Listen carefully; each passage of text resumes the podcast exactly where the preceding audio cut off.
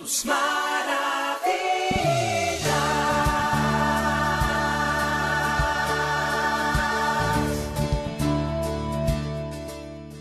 Bendiciones, amados hermanos. Es un gusto para mí estar hoy con ustedes y les invito a que repitan junto a mí nuestra visión. Decimos, ser una iglesia de Jesucristo dedicada a la adoración al Dios verdadero, la enseñanza de la palabra divinamente revelada, la predicación de la salvación que es por la fe en Jesucristo, la restauración espiritual de los que creen, la comunión los unos para con los otros y en las familias. Amén. Dios les bendiga. Un hermoso privilegio estar con ustedes, reconociendo de Dios sus cuidados, sus misericordias, sus piedades, sabiendo que Él siempre está al cuidado de nosotros. Estamos acá eh, una vez más para abrir la palabra, para abrir la escritura y para llevar un mensaje de edificación, de guía, de paz, de amor y de reflexión. Nos sentimos dichosos, gozosos de poder estar eh, frente a ustedes y que nos permitan exponer la palabra y que de alguna manera dejen que Dios abra eh, eh, su enseñanza para nuestras vidas. Hemos estado trabajando en esa idea fundamental de vivir delante de Dios en estos tiempos. Y la pregunta que hoy quiero, quiero estar trabajando con el texto que he elegido es, ¿somos siervos? En la sociedad pareciera de que los títulos nos están aventajando. Queremos saber si somos apóstoles, si somos evangelistas, pastores, maestros, profetas. Y le hemos consignado a ciertos títulos un poco más de valor a veces que el que deberíamos de tener. ¿Por qué esto? Si bien los ministerios fueron dejados con el propósito de edificar a la iglesia, Efesios capítulo 4, versos 11 en adelante, y Dios enmarca ahí los ministerios que van a servir para la edificación del cuerpo de Cristo, es decir, apóstol, profeta, evangelista, pastor y maestro. Y si bien es cierto, esos, esos ministerios tienen una razón de ser dentro de la iglesia, a veces parece ser que hay un abuso de esa acción de el ser siervo. Los pastores o hermanos que tienen una regular envergadura en cuanto al conocimiento, en cuanto a la presencia eclesiástica, pues eh, han dado también por llamarse siervos, siervas, eh, a veces en sentido peyorativo, siervazo, siervito, y, tratan siempre de añadir realmente un título a esto. Ah, es una gran profeta, es un gran apóstol. Y en Guatemala casi a todos le queremos poner un adjetivo que lo califique. El asunto es que nosotros somos siervos, pero siervo no en arrogancia, sino servidor de Dios, servidor de la gente siguiendo el ejemplo que Jesucristo nos dio en su palabra. Porque el Hijo del Hombre no vino para ser servido, sino para servir y para dar su vida en rescate por muchos. Pareciera que el hecho que Dios nos haya elegido para, para ser de bendición, nos sentimos atrapados para que por fuerza tenga características tan humanas y no precisamente las mejores de la raza humana. Por ello es necesario analizar cómo debemos, cuál es el deber de un siervo, de una sierva, de alguien que ama a Dios. Y yo digo con todo mi corazón que amo a Dios y deseo servirle fervientemente y a mis hermanos. Y espero que ustedes que están observándonos o escuchándonos puedan estar realmente seguros que su anhelo, su deseo es servir a Dios. Dios ha dado muchos dones para que los hombres edifiquemos la iglesia. Pero el escritor sagrado dice, procuren los dones mayores. Y aunque la traducción no hace mucha gala a la realidad de ese versículo, la realidad es que el término mayores debería traducirse como mejores debería traducirse como mayores, los que los que dan mayor grado de madurez. Busquen, procuren los dones que les den mayor madurez. Y por eso dice sobre todo que profeticéis, porque se requiere muchísima más madurez para profetizar que para hablar lenguas, por ejemplo. El que profetiza debe tener discernimiento para entender el mensaje de Dios, para trasladar el mensaje de Dios. Y realmente a veces yo me temo de que muchos se llaman siervos, se llaman apóstoles, se llaman profetas, se llaman pastores, se llaman evangelistas, se llaman maestros por arrogancia y no por ser servidores realmente. Debemos aprender humildad y, para comprenderla, yo quiero que vayamos a el libro del Evangelio según Lucas, en el capítulo 17. La vez anterior hablamos de los primeros versículos. Hoy quiero utilizar del versículo 7 al versículo 10. Y, vean ustedes lo, la, la parábola que usa el Señor, que es una parábola, pero que también a la vez parece un sentido metafórico para que nosotros comprendamos el mensaje. Dice ahí el verso 7, Lucas 17, 7. ¿Quién de vosotros tiene un siervo que ara o apacienta el ganado? Al volver él del campo le dice, pasa, siéntate a la mesa. ¿Ha visto usted eso? La mayoría de lugares y de personas que tienen servidores, servidores que, que hacen el quehacer doméstico, que hacen el de adentro, los alimentos, ellos pueden trabajar todo el día y todavía cuando llega la persona lo que está pensando es si ya está la comida, si ya está el alimento, y muy difícil, eh, muy, muy difícil, le diga, venga, coma conmigo, o siéntese y coma.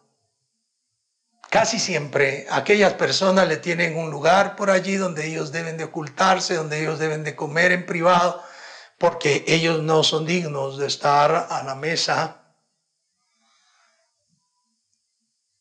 La idea de esto inicia dándonos un panorama negro del que es amo y del que es siervo. Porque el amo decide sobre su siervo y el siervo no puede protestar y tiene que hacer y tiene que trabajar, aunque sea exigido más allá de la energía que puede haber tenido en todo el que hacer en el campo. Hoy, pues eh, aquí no puedo decir yo que estamos en el campus, pero aquí en la ciudad también los trabajos, los quehaceres cansan y desgastan. Y entonces podemos observar que muchas veces los patronos eh, son sobreexplotadores y, y a veces pasa también porque a veces se astillan aquellas personas que trabajan bien, porque si hacen rápido las cosas y dicen ya terminé, les traen más trabajo para que sigan trabajando porque hay que aprovechar el tiempo. Y aquel que es lento, aquel que es perezoso, eh, le llaman la atención, sí, pero a ese paso va tranquilo y él no trabaja tanto como el otro. Que a veces se hace injusto. ¿Quién tiene siervo? Y después de su trabajo lo sienta a la mesa que coma. Verso 8. No le dice más bien, prepárame la cena ciñete y sírveme hasta que haya comido y bebido, y después de esto, come y bebe tú. ¿Será que, que hay? Yo, yo sí creo que hay personas bondadosas, amorosas, que sientan a la mesa a los siervos normales, a los que sirven, a los que hacen el oficio, el que hacer, el de adentro. Y sé que de personas que, lo sientan a la mesa, pero pero casi siempre resulta, en mayoría resulta, que los ponemos a trabajar, a trabajar, a trabajar y, y los mandamos a que coman después de que nosotros estemos satisfechos. Claro, es, es el patrón, es el que manda, es el que aporta el dinero, es el que le tiene contratado, para eso se le tiene contratado. Cuando uno ve esto, lo haya injusto. Por eso les digo que comienza con una imagen negra del patrón, del amo y del, del servidor, porque el servidor debe hacer, hacer, hacer y más que hacer. Y los beneficios, pues es su vida, es su alimento, y pare de contar muchas veces, salvo de que sea un servidor que agrade a su maestro y él mismo entienda que debe sentirse agradado de lo que hace, sentirse feliz de lo que hace. Es, estos dos versos entonces dicen algo oscuro, ¿eh? es triste, lamentable ¿eh? esa actitud. Dice todavía el verso 9, ¿acaso da gracias al siervo porque hizo lo que le había mandado? Ah, gracias, tan amable, mira qué haría yo sin ti. Muy amable eso, coloquialmente se dice ahora. Pero en aquel tiempo, difícilmente se le agradecía al siervo. Y ahora también, más de alguno cercano, más de algún familiar, dice, no, pues si para eso se le paga, te lo hizo bien, está bien. Eh, y esta imagen negra tiene su respuesta. El escritor sagrado agrega ahí en el verso 9, pienso que no. Pienso que no.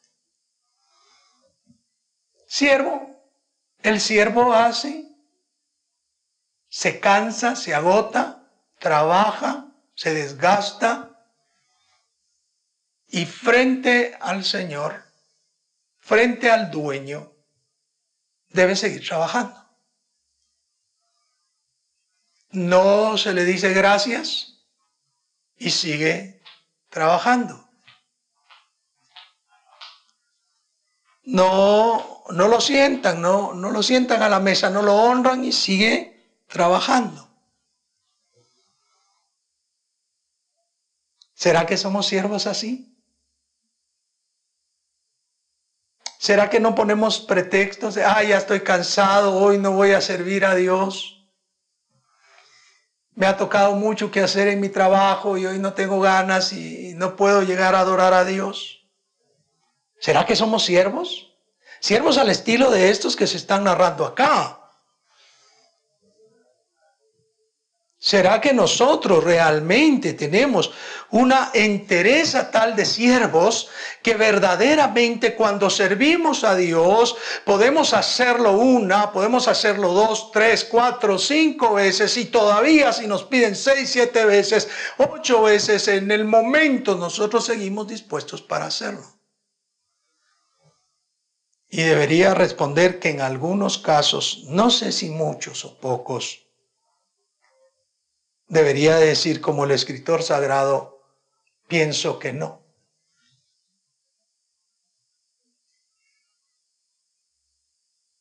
Ah, ¿Cuántas veces se apaga el teléfono en la noche para que nadie lo pueda llamar? Ya no, ya, mucho por hoy, ya no. O los fines de semana, porque es de descanso, no hay que tratar nada y se puede caer el mundo, pero que nadie se comunique conmigo. ¿Será servir a ese estilo? A ese estilo de trabajar y trabajar y trabajar y servir y servir. ¿Será eso así? ¿Será que, que realmente somos siervos? Oye, la pregunta es, es fuerte.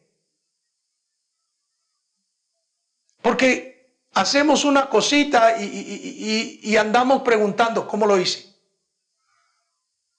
Y si alguien nos dice, pues pudo haberse sido mejor si esto y esto, y nos, enojamos, entonces ¿para qué preguntamos?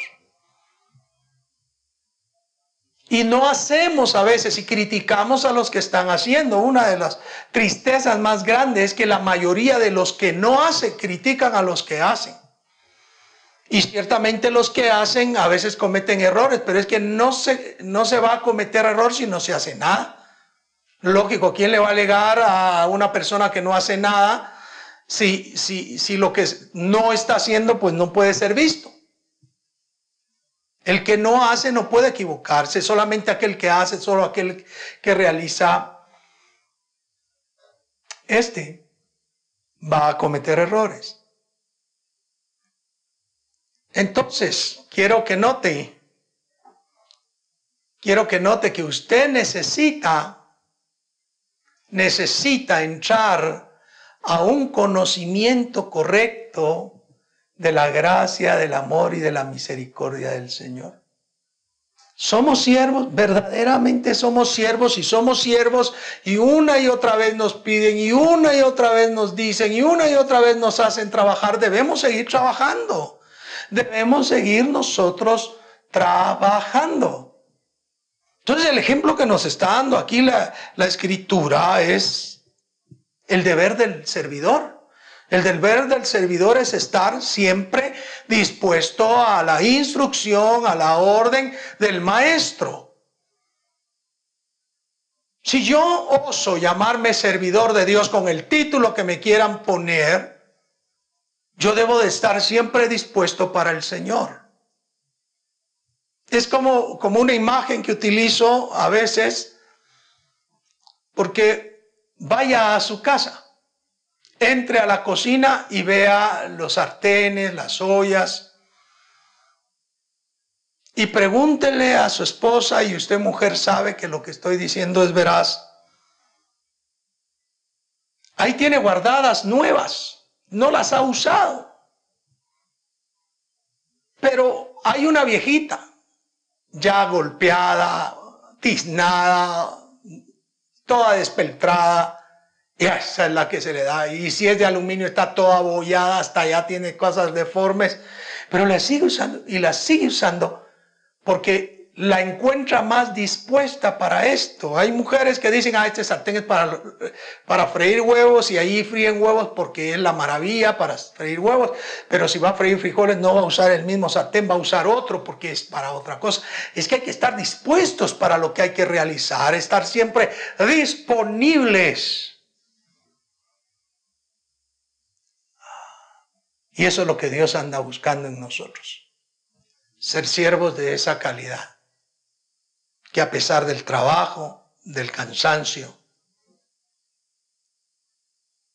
usted continúe sirviéndole. Sé, en las mismas congregaciones se observa que por momentos hay personas que han trabajado todo el día, llegan cansados a la congregación y en pleno culto, aunque hay alabanza fuerte, se han dormido ahí sentados por su cansancio, por su fatiga.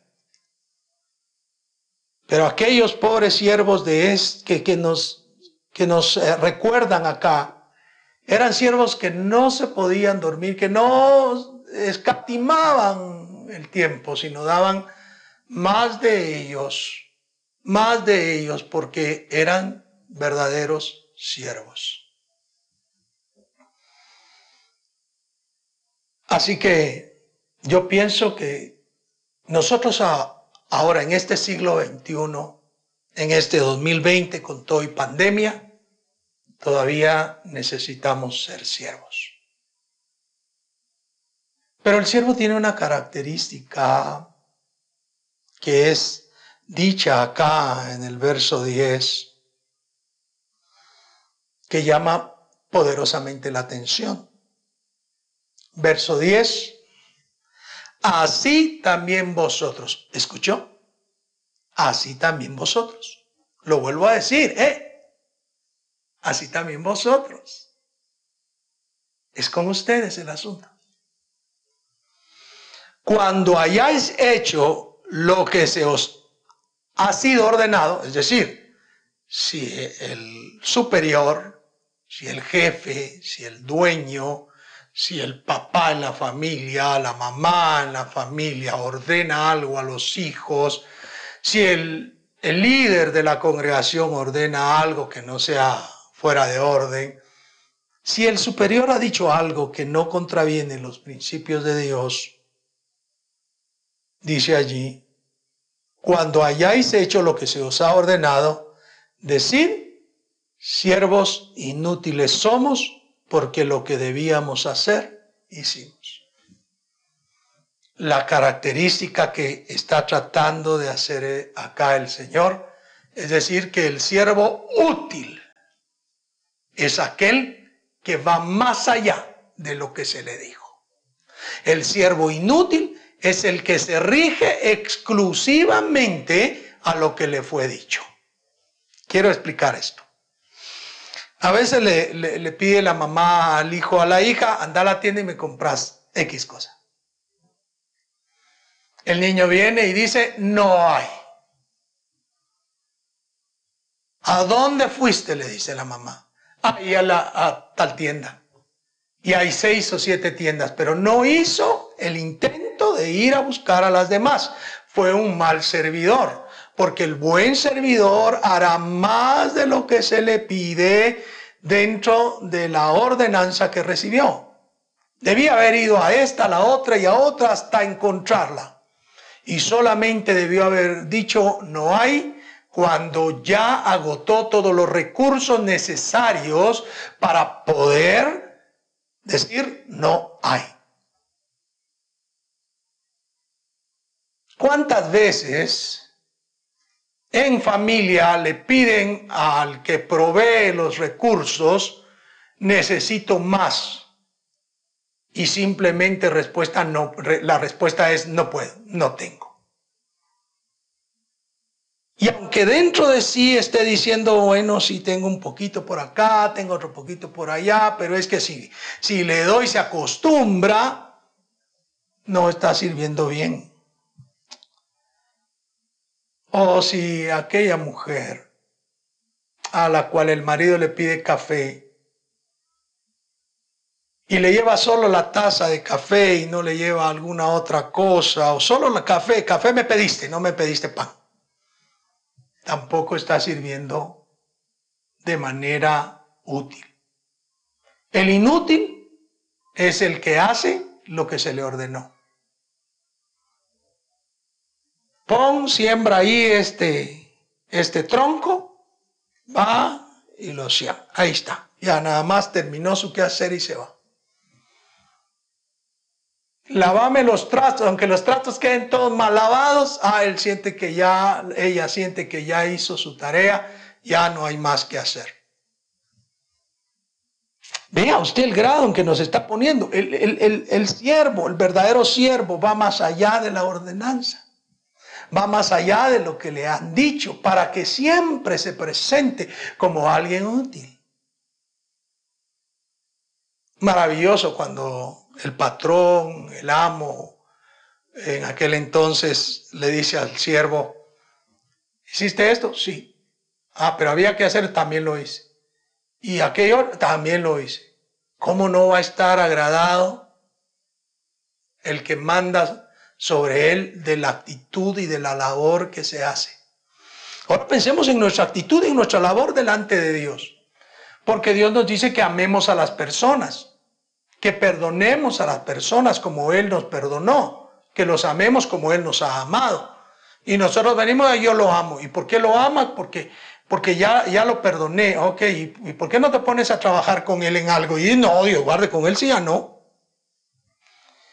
y decimos que hemos perdonado y la verdad es que no hemos perdonado, porque somos siervos inútiles. Solo hacemos lo que se nos dijo que hiciéramos y no vamos más allá de donde debemos ir. Este, este verso de nuevo trata de ordenar nuestro pensamiento en el servicio a Dios y a los hermanos trata de ordenar cómo hacemos las cosas. Dios nos da ejemplo por medio de Jesucristo de muchas cosas.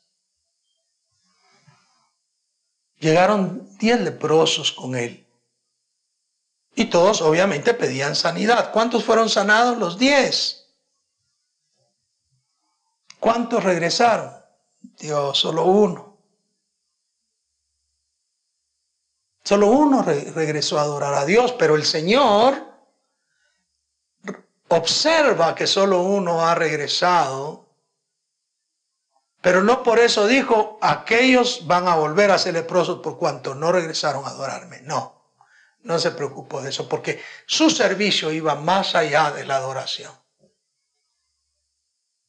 ¿Cuántos podemos servir más allá del aplauso? Más allá de la felicitación, más allá de cualquier situación humana, ¿cuántos podemos servir al Señor realmente más allá de lo que se nos pide? Pablo maravillosamente decía que por amor a él estaría dispuesto a gastar lo suyo y aún a sí mismo se gastaría. Gastaría lo suyo por amor. Y a veces vemos necesitados, vemos gente con necesidad y no queremos gastar lo nuestro porque estamos tan necesitados, tan afligidos. Entonces, lo vemos en la escena cotidiana. Los servidores hacen, hacen, hacen y hacen. Los servidores están siempre preparados, siempre listos, siempre dispuestos. Están disponibles siempre. Así debemos ser nosotros. Y en esa disposición, nosotros debemos aprender que cuando se nos dice algo debemos de procurar ir un poquito más allá. Debemos procurar ir un poquito más lejos de lo que nosotros pensamos. Y entonces, ya no seremos siervos inútiles, sino útiles. Insisto, siervo inútil es aquel que hace exactamente lo que se le pide, sin haber dado un poquito más. Y aunque valga el ejemplo, como muchos dicen ahora, den la milla extra. Orden del Señor, si alguien te pide que vayas con una carga, con él una milla, ve con él dos. Haz más de lo que te pide. Si te pide la capa, dale también la túnica. Da más. El mensaje de Jesucristo es siempre sirvamos dando más, no menos. Y entonces te vuelvo a preguntar, ¿somos siervos? Tú puedes analizarte, tú puedes tener la convicción personal. Si en algún momento tú encuentras que hay alguna dificultad de servir a la talla que te estoy diciendo, llega al Señor. Llega ante el trono de la gracia, ofrece, pide al Señor ese perdón y cambia de actitud. Y si tú lo estás haciendo bien, te felicito, sigue adelante y mejora cada vez más. Porque al fin de cuentas, debemos ser siervos, pero siervos de la talla que no nos justifiquemos, hice lo que me dijeron, sino que siempre vayamos más allá de lo que debemos hacer. Ha sido un hermoso privilegio estar con ustedes, pero quiero orar por ustedes. Les invito a inclinar su rostro. Padre bendito, en el nombre poderoso de Jesús, tu paz, tu amor, tu misericordia sobre cada uno de nuestros hermanos, hermanas, amigos, consiervos que nos están viendo, escuchando, que, que están con nosotros. Por favor, dales tu paz y si ellos están haciendo la labor más allá de lo que tú has pedido, por favor, bendíceles, multiplícale la energía, la fuerza, levántales cada vez más. Y si no lo están haciendo, que haya en su corazón el deseo de cambiar, el deseo de progresar, el deseo de ir más allá. Por favor, bendíceles para gloria de tu nombre. Gracias por estar con nosotros. Te adoramos y te bendecimos en el dulce nombre de Jesús. Amén y amén. Bueno, qué hermoso privilegio estar una vez más con ustedes. Esperamos que el Señor siempre nos siga bendiciendo y si Él no ha venido, nos volvamos a ver por estos medios o donde el Señor desee. Dios les bendiga, Dios les guarde. Hasta la próxima.